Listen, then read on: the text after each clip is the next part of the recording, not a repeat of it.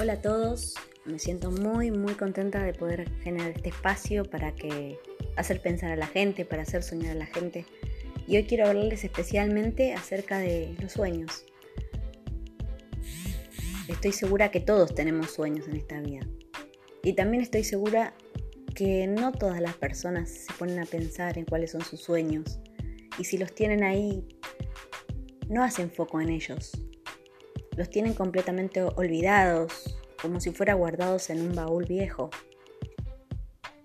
como si fuera un lugar al que no van a recurrir para no frustrarse. Hoy yo te invito a que abras ese baúl, a que saques de ese baúl tus sueños, ese, que tenés guardado en el fondo de tu corazón, lo sacudas, le, sacas le saques el polvo y te atrevas a mirarlo así de frente, que te atrevas a colgarlo en la pared de tu cuarto donde puedes verlo todos los días. Esto es una manera metafórica de decirte que, ¿por qué no lo visualizas? ¿Por qué no lo volcás a la hoja y al papel? ¿Por qué no haces un mapa de ruta para poder llegar hasta él? Vos sabías que no existen los imposibles.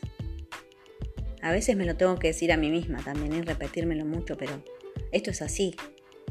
Todo aquello en lo que ponemos nuestra atención se expande. Lo alcanzamos. Entonces hoy te invito a eso, a que saques ese sueño que tenés guardado en un cajón, en un baúl lleno de polvo, viejo, a que lo cuelgues al sol, a que lo le des vida con la luz del sol y que te animes a armar tu propio mapa de ruta que puedas visualizar todos los días al levantarte